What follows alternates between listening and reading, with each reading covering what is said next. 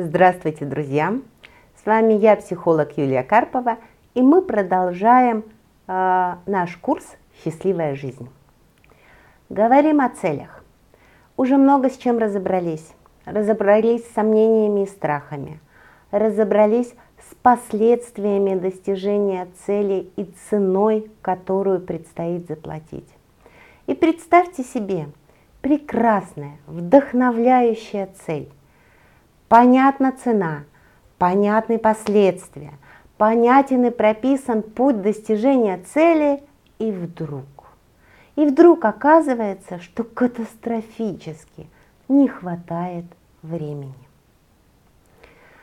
А в нашей жизни есть очень много вещей, которые незаметно, по секунде сжирает наше бесценное время. Ведь время – это единственный невосполняемый ресурс.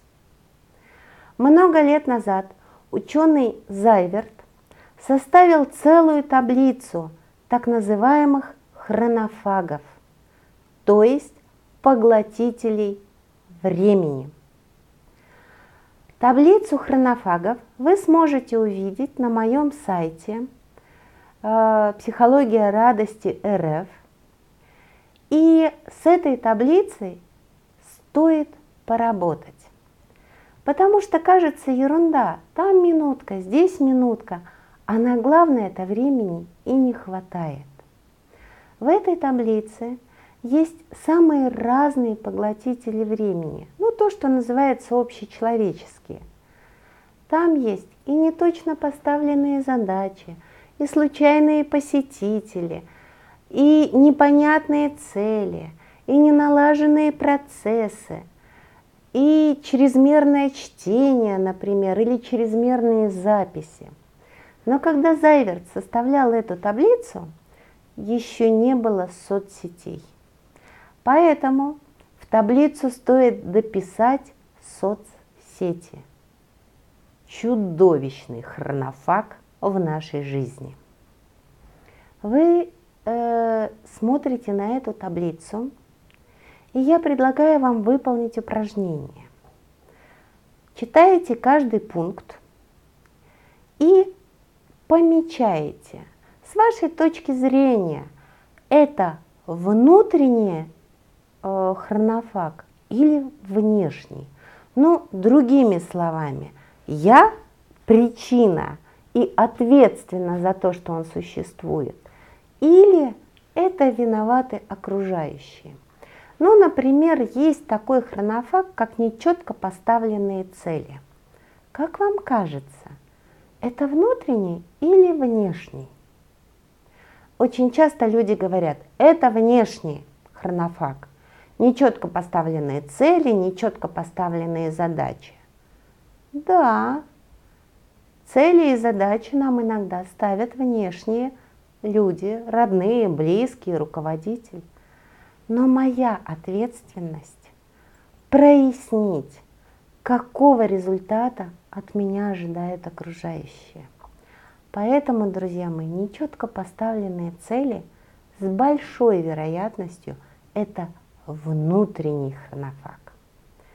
Точно так же, как суетливость, желание сделать сразу много за один раз. Да? Посмотрите вдумчиво, внутренний или внешний. Напоминаю, если это хронофаг внутренний, то с высокой степенью вероятности я могу на него повлиять. Я могу что-то с ним сделать и высвободить свое драгоценное время.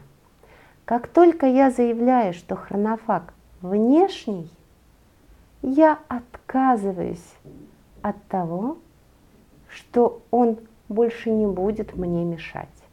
Я соглашаюсь, что он будет мешать и съедать мое бесценное время.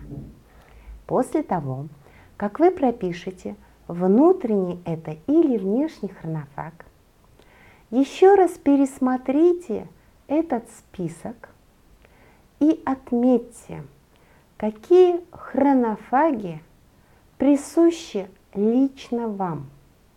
На ваш взгляд, что из этого огромного списка съедает у вас больше всего времени. Для того, чтобы инвестировать время в главное, в ценное и важное, стоит проявить э, волю и усилия. Я предлагаю вам взять один самый жадный хронофаг на вооружение.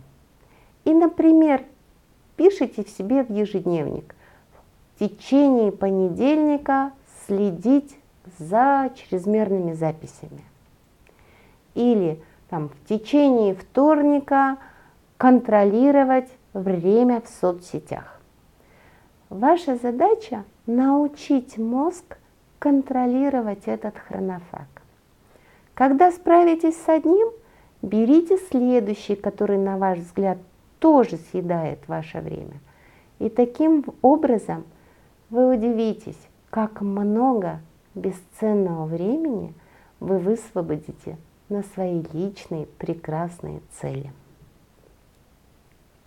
После того, как вы выполните это упражнение, стоит еще подумать о тех инструментах, с помощью которых можно достигать целей. Существуют трудные задачи, и когда мы говорили с вами о возможных страхах, мы говорили о том, что есть страх перед большим объемом работы, перед тем, что у меня не получится. И есть несколько очень простых инструментов. Это инструменты называются техники работы со сложными задачами.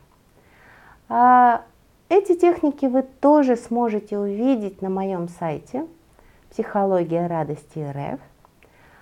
И сейчас я о них расскажу. Первая техника хорошо и легко применяется к очень большим задачам, например, долгосрочным проектам. И называется она «Съесть слона». Слона, друзья мои, надо резать на бифштексы и есть по кускам. Когда вам предстоит очень большой объем работы, не кошмарьте себя, а возьмите и сразу расфасуйте на бифштексы, то есть на короткие отрезки работы. И тогда вот эта тревога уйдет, и проект будет реализовываться быстрее. Есть другой подход, когда задача для вас сложна, то есть может быть она и не очень большая, но сложная, новая, может быть рискованная. Тогда хорошо работает метод, который называется швейцарский сыр. В сложных, непонятных э, задачах, которые вы еще не решали, стоит выбирать те действия, которые вы уже умеете делать. Ну, например, если вы пишете кандидатскую диссертацию – то напишите сначала оглавление, составьте сначала список литературы, разместите ссылки, то есть сделайте то, что просто, понятно и легко. Постепенно вы станете заложником вложенных усилий. Да? Вы потихонечку выгрызаете из сложной задачи то, что вам приятно делать, то, что вы умеете делать, и постепенно приближаетесь к ее завершению. Итак, это второй метод – швейцарский сыр. Есть прекрасный метод работы со сложными задачами, который называется французская диета или съесть лягушку. У каждого из нас есть не очень большие, скорее даже мелкие задачи, работа, которые мы прямо не хотим делать. Вот прям неприятно. Это э, для HR, например, процесс увольнения.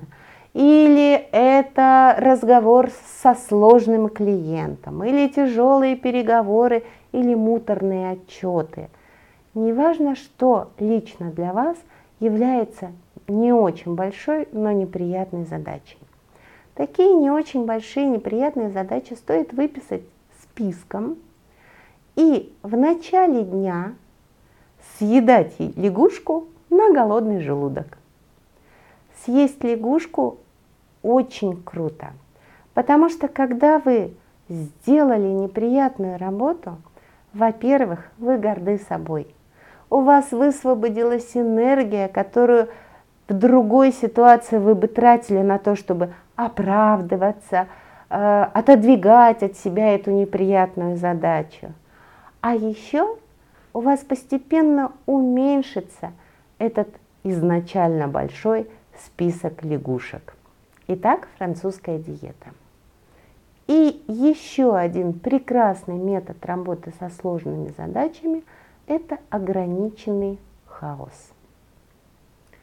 А, в ситуации, когда надо навести порядок а, в большом объеме работ, а, в большом объеме документации, на рабочем столе или вспомните про порядок в квартире, который давно не делали, попугивает объем работы.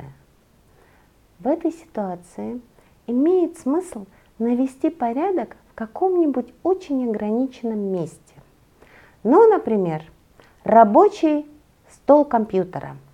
Вам понадобился какой-то документ, и вы долго, мучительно его ищете по разным папкам.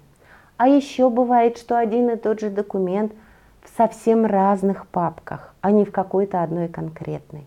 И вот, наконец, вы его нашли. Наведите порядок в этой папке. Оставьте в ней только самое нужное, а все остальное бросьте в папку «Разобрать». И пусть во всех остальных папках хаос, но в этой вы поддерживаете порядок. Через какое-то время вам понадобился другой документ, вы залезли в следующую папку, таки нашли его, наведите и там порядок. А остальное сбросьте в папку «Разобрать». И вот у вас уже на рабочем столе две папки, где хаос ограничен. Таким образом, без особых усилий, без совершения подвига можно легко навести порядок в большом пространстве, в большом объеме работ или документов. Итак, друзья мои, экспериментируйте с хронофагами, выполняйте упражнения, которые есть на сайте, и найдите возможность поэкспериментировать с методами работы с трудными задачами. Потому что от кресла императора может отказаться только император. В целеполагании очень много инструментов, и важно каждый из них как костюмчик примерить на себя – и только после того, как некоторое время в этом костюмчике походите, будет обоснованно принять решение, беру себе в гардероб этот костюмчик или не беру. Удачи вам! С вами была я, психолог Юлия Карпова.